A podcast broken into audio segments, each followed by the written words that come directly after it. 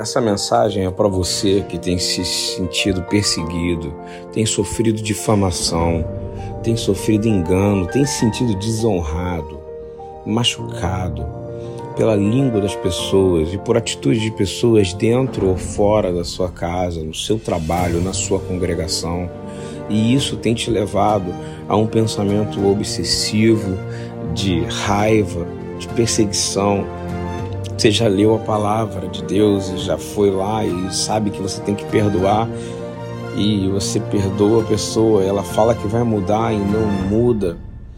E isso tem te trazido raiva e de repente você reage de forma indevida. Eu quero que você leia comigo 1 Pedro 2, 21, 24.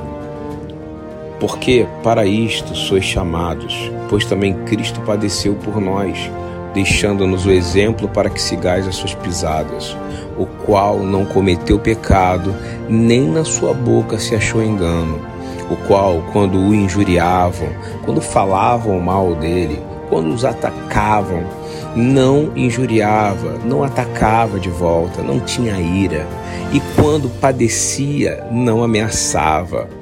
Quando sofria, quando era machucado, quando era ferido, não ameaçava ninguém, mas entregava-se àquele que julga justamente, levando ele mesmo em seu corpo os nossos pecados sobre o madeiro, para que, mortos para os pecados, pudéssemos viver para a justiça e pelas suas feridas fostes sarados. Você crê nisso? Eu creio também. Então, eu tenho certeza que Deus misericordiosamente já está cuidando dessa pessoa.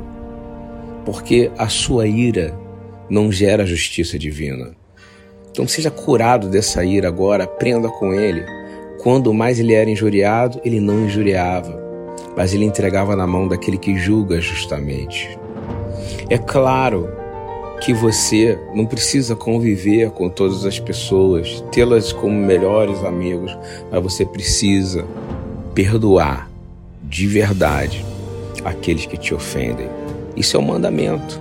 Ele diz assim: se você não perdoar os homens as suas ofensas, tampouco o vosso Pai que está no céu perdoará as vossas ofensas.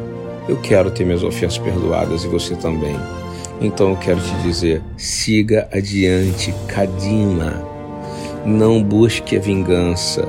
Às vezes Deus nos chama para nos afastarmos de relacionamentos com pessoas que nos magoam, e às vezes Ele nos chama para ficar. Seja lá qual for a sua situação, não reaja machucando alguém. Não atue com base nas emoções. Não revide com raiva, revide com amor. Lembra-se disso.